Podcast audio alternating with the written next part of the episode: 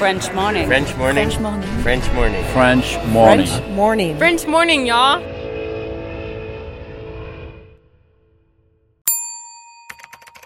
Expatrié. Nom. Adjectif. Vient du grec exo et patrida. Se dit d'un individu qui réside dans un autre pays que le sien.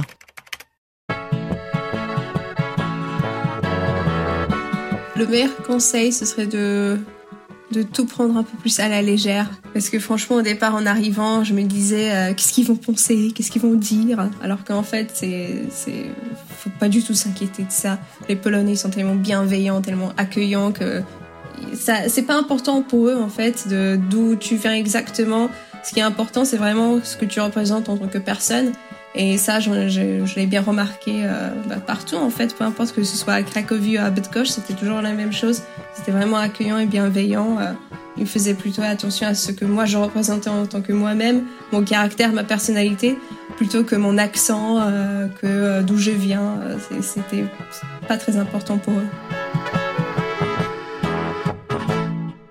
Cet épisode de French Expat vous est présenté par petitpoussinny.com. Crèche et maternelle bilingue français-anglais, elles accueillent vos enfants de 0 à 5 ans entre 8h et 18h dans leurs établissements de West Harlem, Brooklyn et du Lower Upper East Side.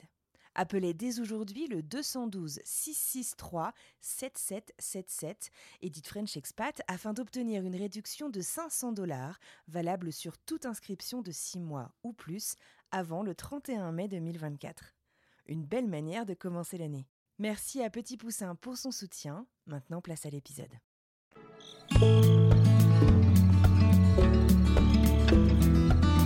Vous l'avez compris, aujourd'hui nous prenons la direction de la Pologne et même plus particulièrement de la ville de Bydgoszcz. C'est une petite ville que l'on compare souvent à Venise, en plein milieu du pays. Et vous venez d'entendre quelques mots de Justine, qui s'est installée en Pologne, le pays d'origine de ses parents, après avoir grandi en France. Elle va nous raconter son quotidien, en Pologne donc, et son engagement pour les populations ukrainiennes qui traversent chaque jour la frontière polonaise. Enfin, et peut-être même surtout, Justine a à cœur de casser les nombreux clichés qui circulent à propos de son pays d'adoption. Je suis Anne-Fleur Andrely, vous écoutez French Expat. C'est parti.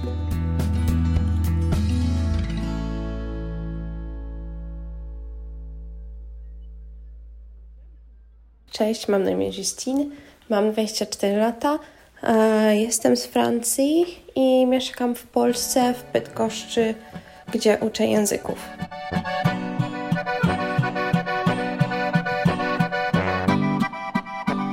Alors, je m'appelle Justine, euh, j'ai 24 ans et ça fait depuis 3 ans que je vis euh, en Pologne.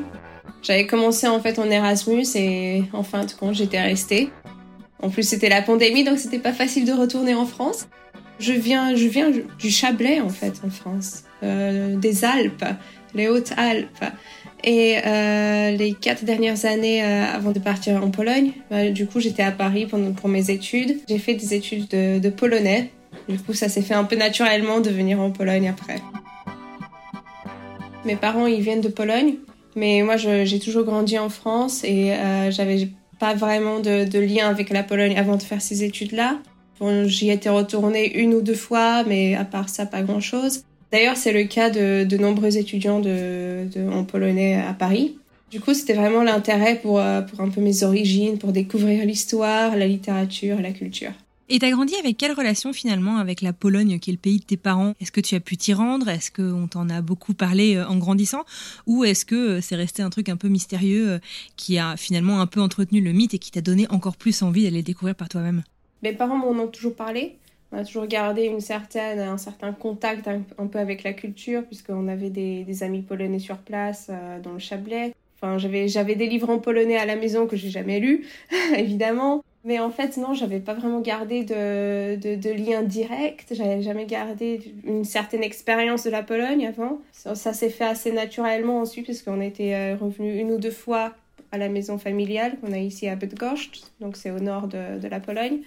Et euh, ça m'a donné envie, en fait, d'y rester un peu plus, de voir ce que ça donne. Et au final, bah, c'est c'est là que j'habite en ce moment. Donc, euh, Dans la maison familiale? Ouais, ouais. On est en pleine Ah, génial. rénovation, hein, mais Du coup, on m'a toujours parlé en polonais. J'ai toujours refusé de, de parler en polonais, évidemment. Au départ, quand j'étais arrivée en Pologne, euh, j'avais un peu de mal, euh, surtout dans tout ce qui est euh, situation de, de, tous les jours, du genre aller chez le coiffeur, chez le médecin, faire, faire mes courses. Mais au final, ça va.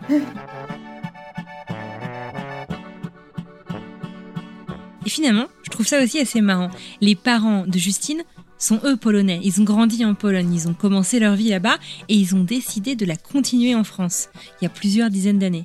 Et Justine, eh ben, c'est complètement l'inverse. Comment est-ce que ses parents se sont retrouvés en France? Alors ça, c'était en fait, ils étaient juste venus en vacances au départ à Avoria et ils se sont dit, euh, ils étaient passés par Evian. Je, crois qu'ils avaient pris genre un hôtel à Evian pour euh, pour euh, faire une halte histoire de pas faire 18, 18 heures en voiture d'une traite. Et du coup, ils s'étaient, arrêtés à Evian. Ils se sont dit, ah, c'est, bien, c'est pas mal. L'année une année après, ils ont emménagé là-bas. En fait, l'attrait que Justine a pour le pays de ses parents, la Pologne, se fait de plus en plus sentir en grandissant. Si tant est qu'elle se met à étudier le polonais à la fac, à Paris, avant de décider d'aller vivre elle-même en Pologne. En fait, au départ, j'étais déjà partie, euh, j'étais déjà partie pour le lycée en Angleterre. Et en fait, tout d'un coup, ça m'a fait un petit tilt. En fait, je pourrais habiter où je veux. Et euh, du coup, c'est pour ça que j'étais revenue euh, à Paris pour faire mes études de polonais. Parce que je me disais que plutôt que partir directement en Pologne, c'est mieux d'avoir quelques bases.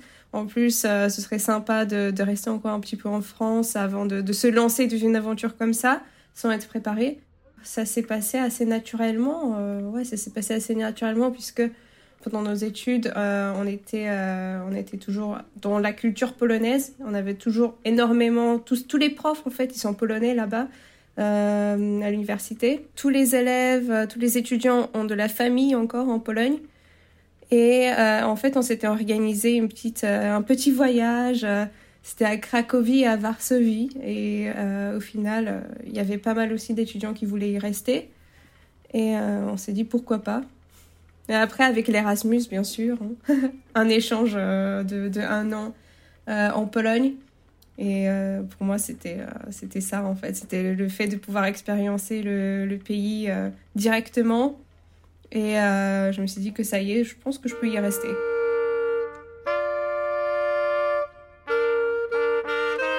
Et tes parents, ils ont pris comment en fait ce choix de partir vivre dans le pays qu'ils ont quitté, celui de leurs origines, et qui plus est d'y rester? Alors mes parents ils sont plutôt cool. Hein. Franchement ma mère elle est artiste. Euh, c'est un peu une habitude de se déplacer un peu sur, euh, un coup de, tête. D'ailleurs comment ils sont venus en France. Hein. Bah, du coup leur première réaction ça a été ah bah cool comme ça tu, pourras reprendre la maison familiale. Comme ça il y aura enfin quelqu'un qui va y habiter. Et du coup la seconde réaction après c'était euh, mais comment tu vas faire? Tu connais aucune réalité polonaise.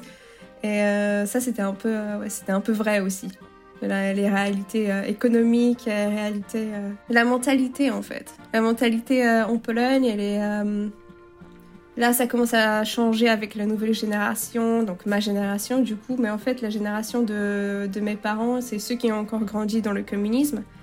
Et c'est celle, c'est la génération qui en ce moment occupe des postes hum, dans les entreprises, dans l'administration. Ils sont encore restés dans le système politique, dans un système politique assez autoritaire, où euh, ils ont beaucoup de pouvoir juste par le fait de gérer une entreprise, juste par le fait d'être dans l'administration. Et en fait, ça rend pas la vie facile. Alors pour moi, ça m'a pas posé tellement de, problèmes, mais en fait, j'ai des amis mexicains ici, par exemple, où euh, quand ils voulaient avoir leur, leur permis de, séjour, ils étaient allés euh, euh, ils étaient allés récupérer leur permis de séjour, qui était censé être là au bout de deux semaines. Et apparemment, ils étaient déjà prêts euh, une semaine avant. Et le monsieur, donc un monsieur d'une de, soixantaine d'années, il a regardé, il a sorti carrément la carte, il l'a regardé et il a dit euh, Ouais, non, elle n'est pas prête. Juste parce qu'en fait, ils, ne les ont pas fait patienter assez. et ça, c'est justement les restes de l'administration communiste, quoi. Une fois ce premier voyage effectué, Justine décide donc de partir en Erasmus pour un an dans la ville de Cracovie.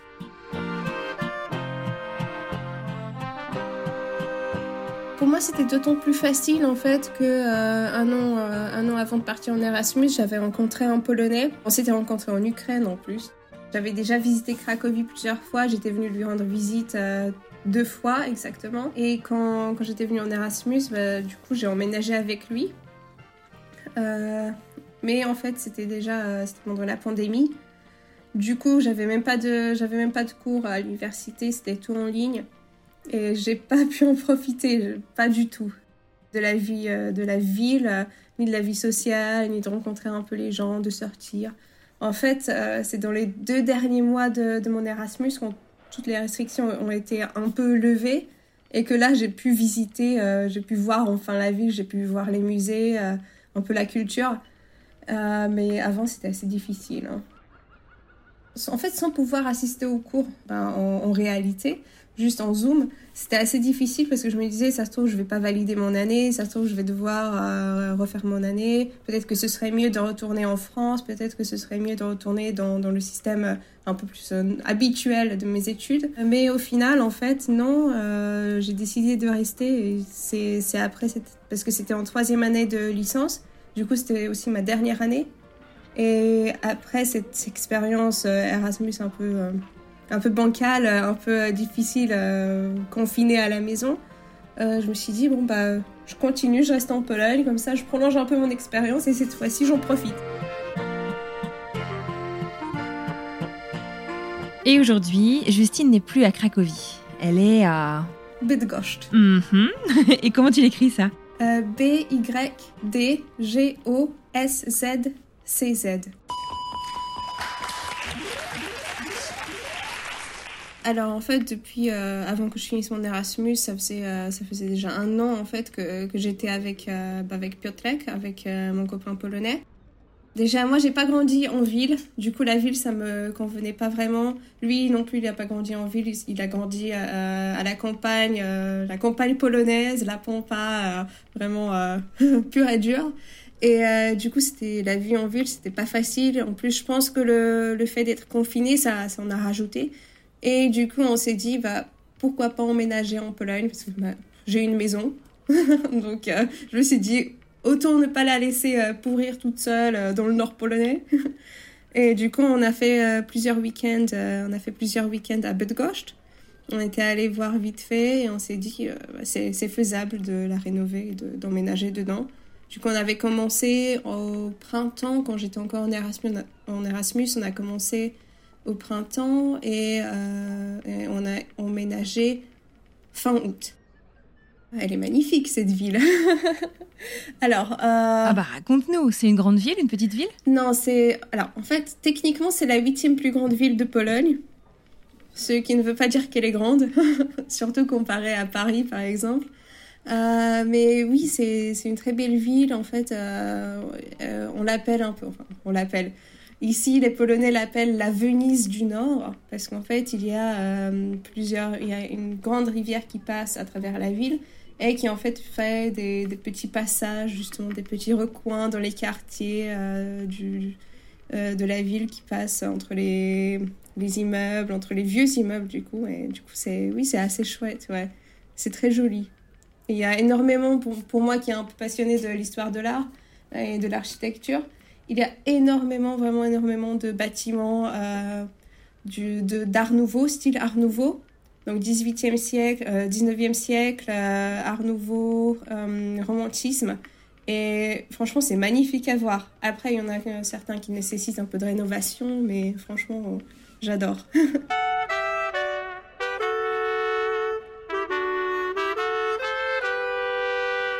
Il y a quelques instants, Justine évoquait les restes de l'occupation communiste en Pologne, qui rendaient certaines démarches et certains échanges un peu compliqués.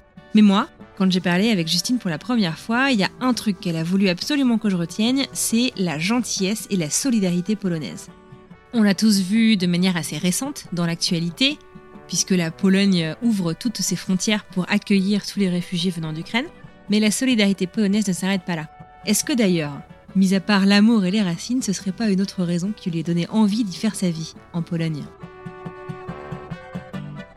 Alors oui, la gentillesse des Polonais, la bienveillance en fait, c'est quelque chose d'incroyable ici. Justement, quand tu l'as comme tu l'as dit, en fait, on l'a on l'a vu surtout par rapport à la situation politique en ce moment où ils ont vraiment accueilli des Ukrainiens euh, chez eux dans leur maison. Ils ont organisé une aide humanitaire aussi euh, à exporter, à envoyer en Ukraine. Euh, mais en fait, déjà avant cette situation-là, c'était euh, oui la bienveillance des, Polonais. En fait, c'est vraiment des gens qui vont t'accueillir chez eux, qui vont t'inviter à leur anniversaire, mariage, euh, à leur fête, juste parce que ils viennent de te rencontrer et qu'ils te trouvent sympa en fait, et qu'ils veulent te montrer leur culture. Et en fait, c'est vraiment cette bienveillance, elle est basée sur le fait de vouloir, de vouloir partager avec les autres gens. Mais je pense que ça vient aussi, euh, là c'est mes, mes, études de polonais qui parlent, je pense que ça vient aussi justement de cette mentalité euh, catholique qui est très basée sur la religion. Il y a beaucoup de, phrases sur accueillir les autres chez soi, euh, partager. Et je pense que ça a beaucoup influencé de, de ce côté-là. Bah, en soi, je pense que ça s'est fait vraiment naturellement, puisque en fait, je m'entendais tellement bien avec mon copain, je m'entendais tellement bien avec sa famille, qu'en fait, à aucun moment, je me suis posé la question de qu'est-ce que je vais faire, je vais me retrouver euh, loin de ma famille, loin de tout. Bah, justement, ça a rejoint la bienveillance aussi. À aucun moment, j'ai eu l'impression que ah ouais, je serais mal comprise ici, on aura hein, des problèmes de, compréhension culturelle euh, sur la, basés sur la langue, sur la culture. Et en fait, euh, non, ça s'est vraiment passé très naturellement. J'aurais pas en fait un moment particulier où j'aurais décidé en fait de rester. Alors les parents expatriés d'enfants nés ou ayant grandi à l'étranger vont certainement se retrouver un petit peu, ou en tout cas se comparer à cette situation. Les parents de Justine sont partis en France. Ils ont cherché à l'exposer tout de même à la langue polonaise, à la lui apprendre pendant toute son enfance. Et Justine s'y est clairement opposée. Au final, ironie du sort, elle a décidé d'aller apprendre le polonais à Paris, puis de partir vivre en Pologne.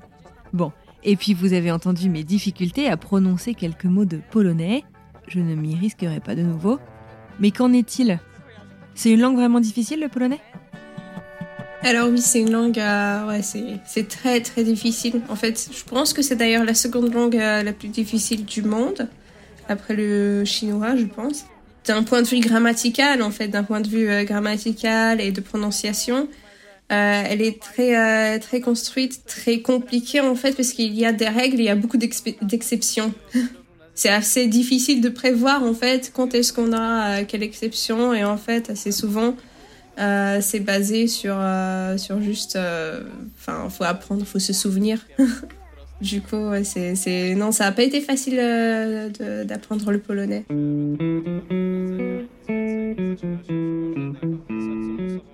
Une chose que Justine a mentionnée à plusieurs reprises au cours de notre conversation, c'est la mentalité polonaise. Mais c'est quoi la mentalité polonaise? Quand je parlais justement de cette mentalité qui s'est gardée du, du communisme, euh, en ce moment, je travaille dans une école de langue. Et euh, ma, ma boss, ma chef, en fait, elle est euh, là autour de la soixantaine.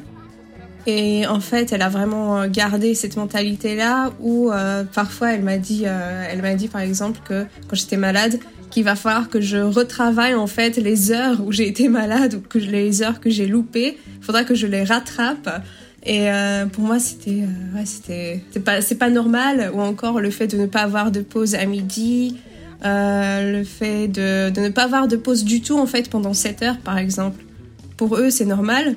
Pour elles, c'est normal. Pour les gens de ma génération en Pologne, c'est pas normal non plus. Euh, ou encore les textes du genre euh, ah ouais, je pourrais te virer quand je veux et trouver quelqu'un d'autre. Ça, c'est vraiment la mentalité typique communiste. Et d'ailleurs, mes parents, ils m'ont, ils m'ont encouragé en fait à juste partir du, du, travail, à juste laisser tomber parce que c'est pas la peine en fait que que je m'énerve, que je m'irrite là-dessus quoi.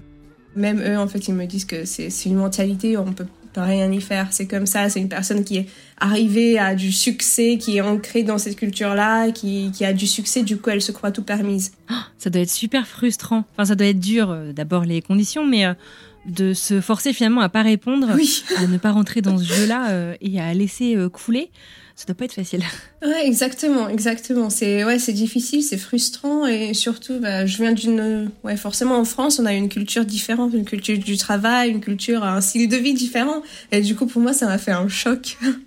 en fait, j'ai l'impression que ceux qui ont gardé le plus euh, cette mentalité un peu euh, euh, cette mentalité d'avant, en fait, c'est ceux qui sont arrivés à quelque chose, ceux qui ont une certaine position dans la société. Donc, comme j'avais dit, tout ce qui est administration et entreprise, en fait. Tu veux dire des postes de dirigeants, des postes comme ça? Ouais, exactement. Ah, en fait, c'est un peu un power trip que, qui, est, qui est resté un peu trop longtemps, quoi.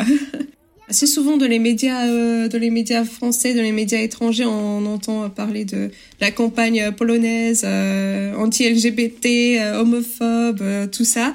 Mais en fait, non, j'ai l'impression qu'ils sont beaucoup plus ouverts que ceux qui ont un certain succès, une position sociale. Parce que là, bah, comme j'avais dit, mon copain, il vient de, la campagne pure et dure polonaise.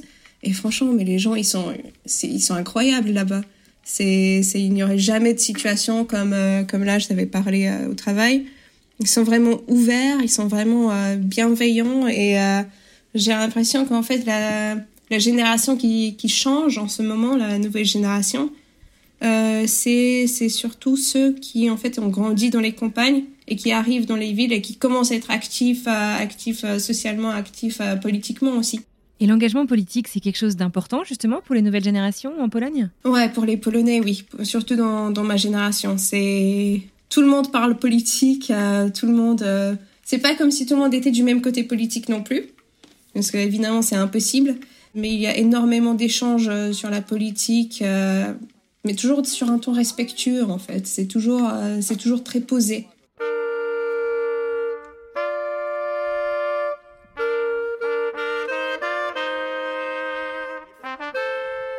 Fin février 2022, la Russie a envahi une partie de l'Ukraine, qui est un des nombreux pays limitrophes de la Pologne.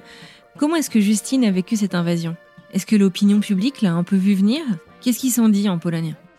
La Pologne a toujours eu des, relations un peu euh, particulières avec la Russie. Et en fait, tout le monde, depuis euh, 2000, euh, 2013 déjà, depuis la révolution en Ukraine, la euro-révolution en Ukraine, euh, tout le monde s'attendait à ça en fait. C'était juste une question de temps et du coup, c'était pas une grande surprise. Mais après, ça a été quand même un, petit choc euh, d'un point de vue que tout d'un coup, le danger, euh, il est juste à la frontière. Quoi. Donc ça, ça a pas été facile non plus, mais j'en avais à moitié conscience parce qu'en fait, j'ai vu que j'ai fait des études qui sont axées sur sur l'histoire. Euh, j'avais conscience que euh, il y a forcément une grande grande histoire de d'invasion russe en Pologne, euh, d'invasion russe sur le territoire polonais euh, en Ukraine par exemple, et que politiquement les Russes ils sont un peu ils sont un peu déter, hein, ils sont un peu particuliers. Du coup, oui, quelque part, j'en avais conscience, mais ça restait, en fait, pour moi, ça restait un peu dans les bouquins d'histoire. Ça restait un peu éloigné, un peu irréel. Et là, tout d'un coup, je me suis réveillée le, le jeudi, et tout d'un coup, c'était pas la même réalité, quoi. Et tes parents, dont c'est le pays finalement, la Pologne, comment est-ce qu'ils ont vécu tout ça de savoir que leur fille est dans un pays à la frontière avec la guerre? J'entends beaucoup dire que le climat est particulièrement anxiogène en France actuellement. Alors je sais pas, je me demande, est-ce qu'ils t'ont demandé de rentrer? Comment ça s'est passé? Est-ce qu'ils t'ont donné des conseils? C'est pas facile, euh, mais en fait, mes parents, ils m'ont toujours euh, soutenu. Ils m'ont juste dit, bah, préparez-vous au cas où à partir euh, comme ça. Est-ce que si, euh, si tout d'un coup c'est l'état de guerre en Pologne, euh, vous aurez trois heures pour partir, c'est tout. Du coup, avoir toujours euh, un bac plein, avoir tous les papiers. Du coup, j'ai tous mes papiers dans, dans ma petite pochette, prête à partir, quoi. Pour moi, c'est assez facile. En fait, ce serait facile de partir puisque j'ai des papiers français. Je suis étudiante en France, techniquement. J'ai tout, j'ai une histoire, j'ai toute mon histoire en fait en France. Du coup, pour moi, ce serait facile. Pour mon copain, un peu moins, surtout si, si bloque, euh, si euh, l'état de guerre bloque en fait les départs des hommes, comme ça a été le cas pour euh, pour l'Ukraine. Mais en fait, euh, ouais, non, on a, bah, on est à peu près toujours prêt à partir, quoi. on a quoi, trois heures, euh, trois quatre heures pour arriver à la à la frontière allemande ici. Et du coup, on s'est dit, on va juste avoir le bac plein, on va garder quelques un peu d'essence sur le côté au cas où si on reste bloqué quelque part. Mais ouais. En plus, mes parents, ils nous ont filé euh, une voiture, une grande voiture pour qu'on puisse tout mettre dedans, qui est immatriculée en France, parce que c'est plus facile. Mais du coup, ouais, c'est. Non, c'est pas, c'est, c'est pas serein. Non, c'est un peu stressant, ouais. Alors, historiquement, d'un point de vue euh, des bouquins d'histoire, les Russes, quand ils attaquaient la Pologne, ils s'arrêtaient toujours sur la Vistule. Donc ça, c'était un peu, c'est la rivière qui, qui traverse la Pologne du nord jusqu'au sud. Et en fait, ils s'arrêtaient toujours à ce moment-là. Et nous, en fait, on est du bon côté de la Vistule. Dans certains côtés, c'est rassurant, mais en fait, la Vistule, elle est à 20 km de nous. Donc, euh, avoir les Russes à 20 km, c'est pas, ouais, c'est, imprévisible. Non, du côté de Bydgoszcz, c'était plutôt les, euh, les Allemands qui, qui, qui faisaient des, des invasions le plus souvent. C'est un pays qui a quand même vachement souffert de sa situation du coup euh, entre euh, entre deux pays, entre deux nations. Ouais, en fait, la Pologne, elle est un peu au milieu de tout. Du coup, elle s'est faite déchirer entre les deux, déchirer entre les deux mondes, et, et assez souvent, bah, c'est ce qu'on a vu pendant les partages de la Pologne. Euh, où euh, la Pologne a juste disparu en fait des cartes euh, de 1772 jusqu'en jusqu'à 1918. Du coup, la Pologne n'existait plus pendant ce temps-là. Elle était en fait partagée entre l'Autriche, l'Allemagne et la Russie.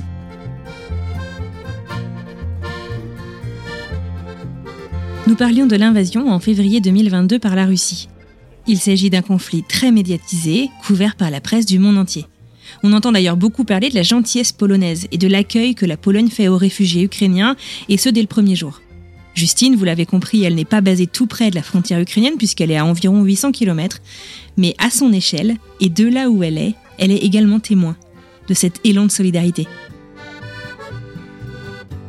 Alors déjà, en fait, avant, il y avait énormément d'Ukrainiens qui arrivaient en Pologne, mais c'était juste, euh, c'est une immigration assez, euh, assez naturelle, économique. Euh, du coup, en fait, en quelque sorte, on y était habitué en Pologne. Mais ces derniers temps, c'est vrai qu'il euh, y a énormément de, réfugiés qui sont euh, hébergés chez les voisins, chez, les amis, chez la famille. Et du coup, on le voit aussi bah, de, nos propres yeux. Tout d'un coup, on entend beaucoup plus les gens ukrainiens en ville.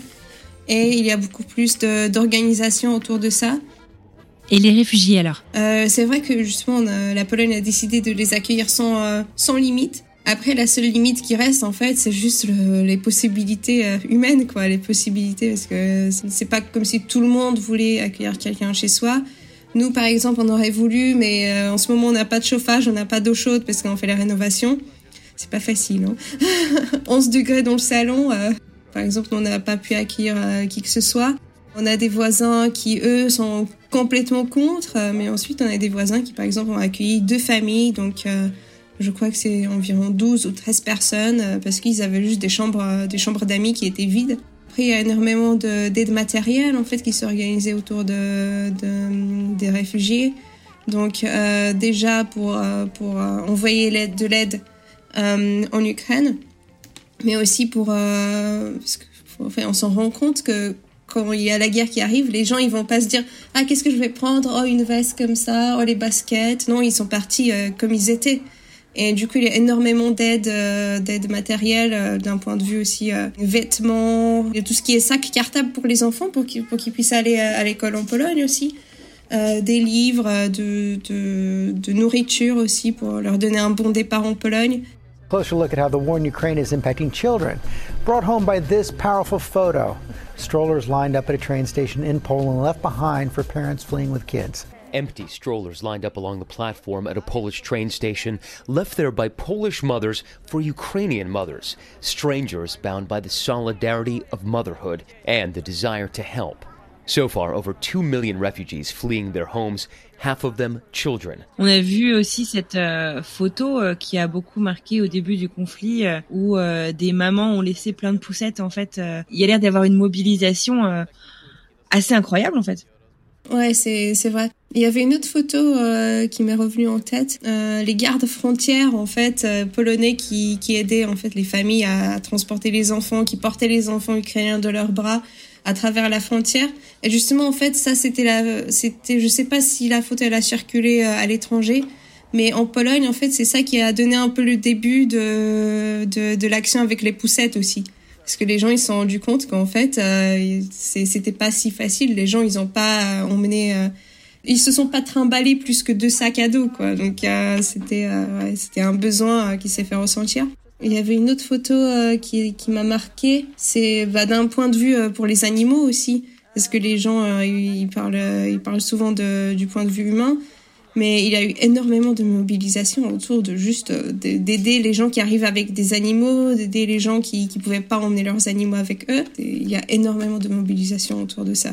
Tu me disais que toi tu t'es euh, investi, donc tu peux pas euh, accueillir des gens chez toi, mais que tu t'es investi dans une asso. C'est pour leur apprendre le polonais, c'est ça, pour apprendre le polonais aux Ukrainiens? Euh, oui, exactement. Alors c'est un peu mon initiative à moi en fait. J'étais techniquement partie toute seule en fait là-dessus c'est, je me suis dit, euh, les gens, ils vont arriver dans un, dans un pays qui est pas le leur, qui déjà l'alphabet, c'est pas le même alphabet. On peut se comprendre en parlant entre polonais et ukrainien, mais c'est pas non plus, euh, c'est pas non plus tellement ressemblant pour que eux, ils puissent se sentir à l'aise. Euh, bien sûr, c'est pas c'est pas non plus euh, une priorité pour eux. Hein. C'est quand même ils sont en train de fuir la guerre, donc c'est ils vont pas penser ah bah tiens je vais apprendre une nouvelle langue mais euh, je pense que c'est quelque chose qui peut leur donner un certain confort et les aider dans peut-être dans leur nouveau départ ou du moins pour euh, le temps qu'ils vont rester sur place. Euh, du coup, j'ai, en fait, je me suis dit que je vais organiser des cours de polonais. C'est un projet qui va durer à chaque fois pendant quatre semaines pour chaque groupe.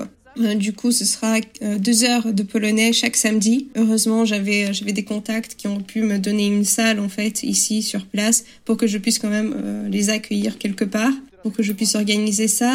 Et il y a eu pas mal d'intérêt aussi de la part des associations polonaises qui du coup ont, ont publié l'annonce sur leur site, qui ont fait circuler l'info.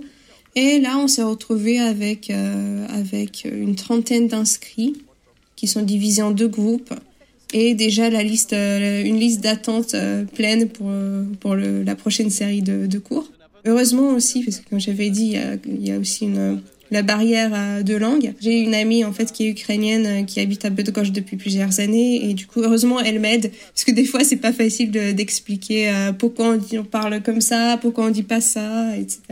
Et du coup, est-ce que ça s'adresse à tous les âges? Est-ce que tu as autant des enfants, des parents, des grands-parents? La plus jeune personne qu'on a, ils ont euh, 8 ans, je crois, 8 ans. Après, on, s'était dit qu'on va rester sur tout ce qui est... Euh, enfin, les enfants en bas âge, peut-être pas, quand même. Mais on s'était dit qu'on va rester sur les enfants qui, qui vont être scolarisés, euh, qui ont déjà certaines bases, euh, certaines bases d'école, de, langue. Et après, niveau limite d'âge supérieur, il y en a, en a pas. On a une, euh, une babouchka ukrainienne, euh, une mamie de 84 ans qui vient. C'est intéressant de voir que les gens, en fait, ils sont vraiment... Euh, ils veulent apprendre, quoi. On a pas mal aussi d'étudiants, de, jeunes étudiants qui, qui veulent continuer leurs études sur place. Euh, on a des enfants qui vont rejoindre l'école polonaise. Et assez souvent, on a leurs parents. Du coup, on a un groupe, en fait, familial. Donc, pour les, pour les parents et les enfants. Et on a un groupe juste pour les adultes où on a principalement euh, des ados euh, âge lycée et des étudiants. Est-ce qu'il y a d'autres exemples de solidarité que tu souhaitais mentionner? Je sais que quand on a échangé euh, en préparant cet épisode, c'était hyper important pour toi d'en parler et que ça t'a beaucoup marqué. Et j'imagine aussi, d'une certaine manière, que ça renforce un peu ton attachement au pays, non? Ouais, c'est vrai.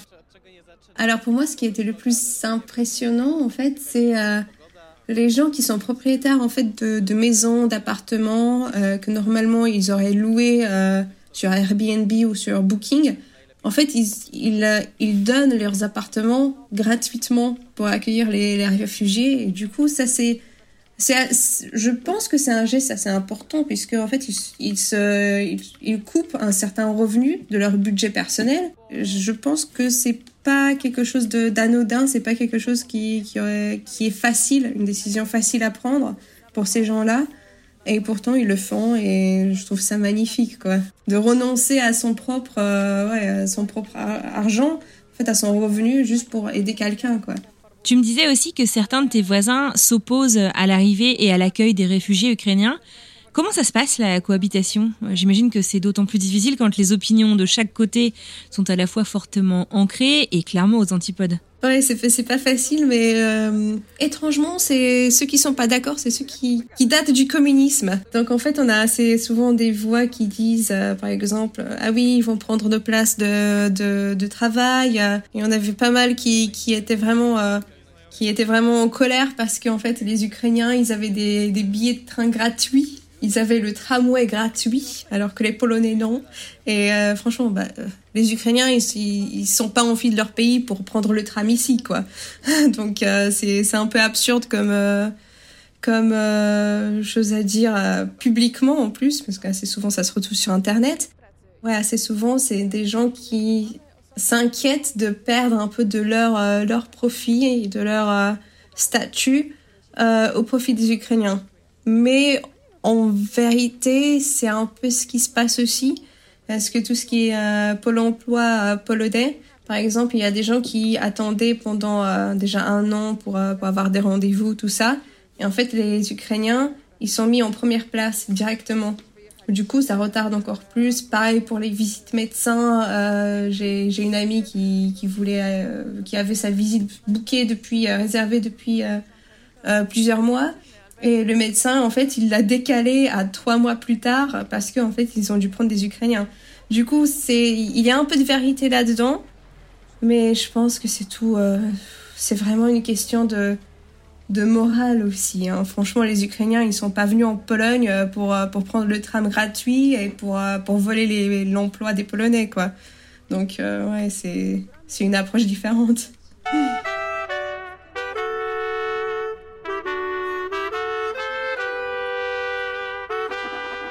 À propos de la situation actuelle, de la solidarité dont on parle, Justine a un autre truc à vous dire. D'un point de vue politique, la Pologne a été très souvent critiquée en fait, euh, comme quoi elle elle acceptait pas les réfugiés, que qu'elle repoussait les réfugiés à la frontière biélorusse par exemple. Ça, ça a été euh, un thème assez important avant la guerre en Ukraine. En fait, bah, comme on a pu le voir, la Pologne euh, n'a aucune difficulté à accepter en fait les réfugiés du temps qu'ils arrivent légalement déjà. Et euh, en fait, j'ai l'impression qu'à l'étranger, il y a une certaine image de la Pologne qui est euh, qui est un peu déformée, puisque forcément, on peut pas avoir l'image entière d'une situation, l'image politique entière d'une situation, le pourquoi du comment, pourquoi ça se passe comme ça et pas d'une autre façon. Euh, sans être, euh, sans avoir vraiment un contact sur place, sans avoir euh, l'expérience sur place. J'ai l'impression que vraiment les gens assez souvent ils déforment la réalité, pas seulement sur sur tout ce qui est situation politique, réfugiés, réfugiés de Biélorussie ou d'Ukraine mais aussi sur les thèmes comme l'homophobie, tout ce qui est LGBT, organisation LGBT, répression LGBT en Pologne c'est pas non plus le cas en fait. C'est il y avait une affaire assez euh, une grande affaire euh, qui était même soutenue en fait, c'était même euh, Amnesty International qui avait fait une pétition par rapport à ça. Les panneaux zone anti-LGBT ou zone sans LGBT, particulièrement dans la campagne polonaise dans le sud, mais en fait, c'était un happening qui était créé par un étudiant qui lui-même il était LGBT, il était gay et euh, en fait, les gens, ils ont juste mal compris. Après, c'est parti dans le monde et euh, tout d'un coup. Euh, mais après, c'est vrai que une fois qu'il y avait un panneau comme ça d'installer, c'était un, peu parti. ça a été repris par des associations anti-LGBT justement. Et du coup, ça a été, c'est là que c'est devenu une réalité. Alors qu'au départ, c'était juste parti d'un happening justement, un happening pro-LGBT. Donc, ouais. C'est non, mais c'est la politique, c'est compliqué.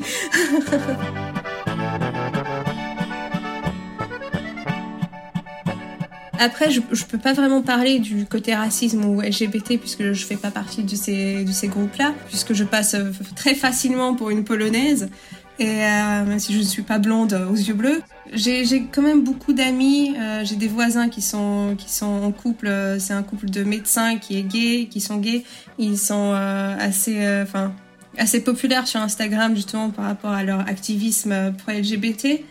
c'est vrai qu'il y a eu pas mal d'accidents homophobes qu'ils ont dû qu'ils ont dû affronter, mais ça n'a jamais été quelque chose de trop ça n'a jamais été en fait une atteinte à leur vie, par exemple.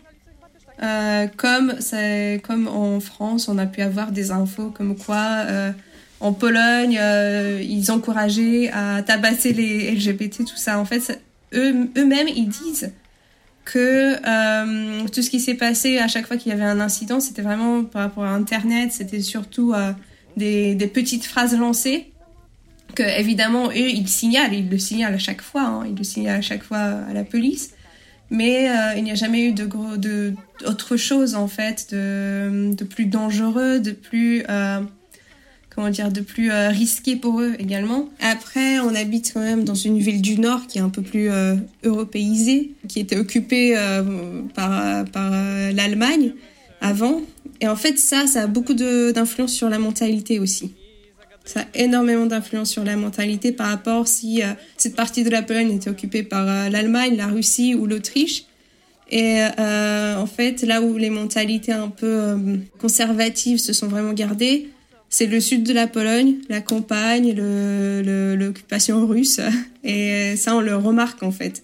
C'est incroyable à, quel point ça a marqué les mentalités, la culture et euh, la politique et l'économie. C'est vraiment euh, quelque chose que quand on est sur place, on le voit.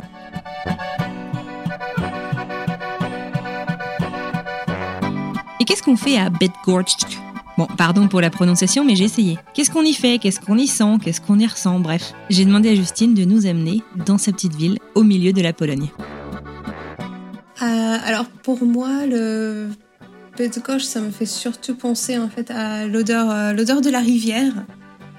Euh, surtout après la pluie, en fait, ça ressort énormément.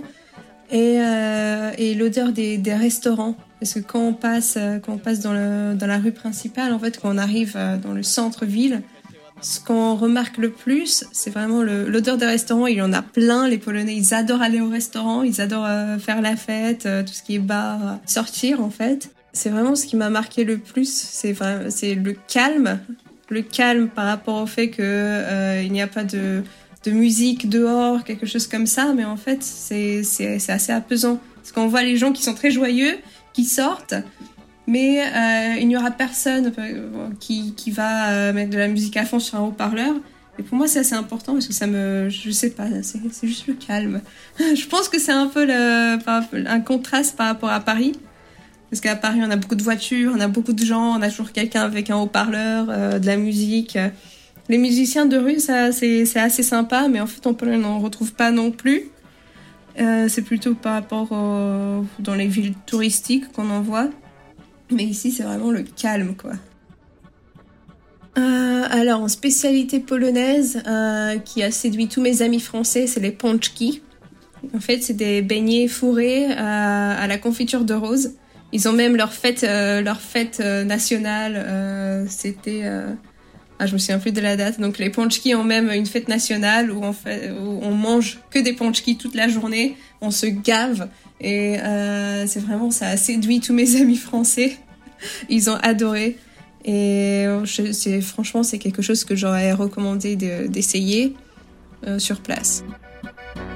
Donc on sait ce qu'on mange, on sait ce qu'on sent, c'est déjà pas mal, mais qu'est-ce qu'on va y voir? Qu'est-ce qu'il faut surtout pas manquer bah, Le centre-ville, en fait, ce qu'on appelle la Venise du Nord. Euh, franchement, entre les, les, bâtiments du Art Nouveau, typiques du style Art Nouveau, et la petite rivière qui passe, euh, qui passe entre les bâtiments, c'est vraiment c'est magnifique. Et euh, et le quartier des restaurants, le quartier euh, où, les gens ils aiment sortir, ça c'est vraiment super aussi. Euh, en été, on y retrouve des plages, un restaurant avec une plage juste devant qui est faite exprès pour, euh, pour que les gens puissent y rester, passer toute la nuit en fait, juste comme ça, avec un petit cocktail à la main, à regarder la rivière. C'est super sympa, franchement parle de la Pologne comme un pays un peu euh, en fragilité économique, alors qu'en fait j'ai l'impression que la qualité de vie en Pologne elle est énormément euh, meilleure qu'en France. Ça se voit déjà par la qualité de, la nourriture, euh, qui est moins chère mais, mais meilleure qu'en France également. Il y a beaucoup plus de produits naturels. il y a un accès beaucoup plus facile à tout ce qui est production naturelle également. Et Franchement, j'ai jamais vu autant de monde qui ont des télés euh, énormes dans leur salon.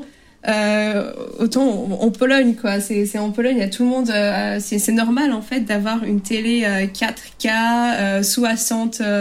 Enfin, c'est ouais, c'est incroyable parce qu'en France, on a on a un peu l'impression qu'on manque de rien. Mais en Pologne, ils ont vraiment le, tout pour le tout. C'est eux, on a l'impression, ils comptent pas vraiment ils comptent pas vraiment l'argent, ils, ont tout ce qu'ils veulent. On... Parfois, je me sens un peu comme dans une série américaine. Moi aussi, j'étais arrivée avec plein de clichés ici, en fait. Et tout d'un coup, euh, ouais, je me disais, ah oui, euh, la vie, ce sera pas si facile que ça. Hein, L'argent, va falloir compter, parce que la Pologne, elle est un peu fragile économiquement. Et tout d'un coup, je vois mon voisin qui sort avec sa Maserati. J'ai tiqué, hein, franchement. Et eh ouais, il y en a aussi en Pologne. voilà, exactement. du coup, ouais, c'était, c'était assez drôle. C'était, oui, il y a énormément de situations un peu drôles euh, par rapport à ça, par rapport aux clichés. Et pour finir, petite question traditionnelle, y a-t-il quelque chose que Justine ferait différemment? Y a-t-il un conseil qui l'aurait aidé ou qui au contraire l'a aidé à arriver sereinement là où elle est aujourd'hui? Le meilleur conseil, ce serait de de tout prendre un peu plus à la légère. Parce que franchement, au départ, en arrivant, je me disais, euh, qu'est-ce qu'ils vont penser, qu'est-ce qu'ils vont dire, alors qu'en fait, c'est, c'est, faut pas du tout s'inquiéter de ça. Les Polonais sont tellement bienveillants, tellement accueillants que ça, c'est pas important pour eux en fait de d'où tu viens exactement. Ce qui est important, c'est vraiment ce que tu représentes en tant que personne. Et ça, je, l'ai bien remarqué euh, bah, partout en fait, peu importe que ce soit à Cracovie ou à Bydgoszcz, c'était toujours la même chose. C'était vraiment accueillant et bienveillant. Euh, il faisait plutôt attention à ce que moi je représentais en tant que moi-même, mon caractère, ma personnalité, plutôt que mon accent, euh, que euh, d'où je viens. C'était pas très important pour eux. Je trouve cette conclusion assez marrante, puisque finalement, Justine s'était fait une représentation de tous les clichés qu'on a sur la Pologne potentiellement, avant même de venir y vivre. Et tout s'est bien passé pour elle, puisqu'elle a réussi à démentir la plupart de ces clichés. Alors du coup, le futur, elle envisage comment? En Pologne? En France? Ailleurs? Alors ça c'est une question qui revient très très très souvent depuis que je suis toute petite en fait. Ah oui, t'es plutôt polonaise ou française? Euh, J'ai jamais eu de réponse en fait à cette question. Je suis euh, citoyenne euh, citoyenne européenne. Et mais oui, des fois je remarque j'ai de plus en plus tendance, de plus en plus souvent tendance à euh, parler de la Pologne, euh, genre euh, nous en Pologne, chez nous. Mais je fais toujours la même chose avec la France. Du coup, les gens ils sont un peu désorientés par rapport à ça, mais je me verrais en fait rester ici et vieillir ici.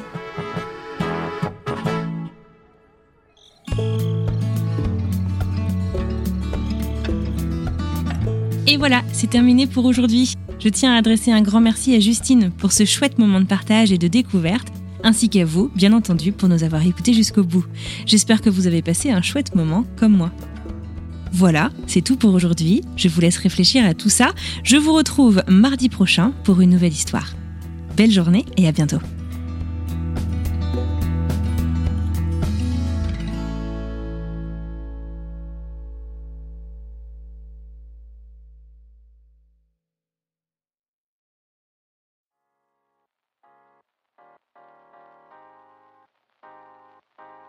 Vous venez d'écouter un podcast réalisé par moi-même, Anne-Fleur Andrely, mixé et habillé par Alice Krief et produit par French Morning.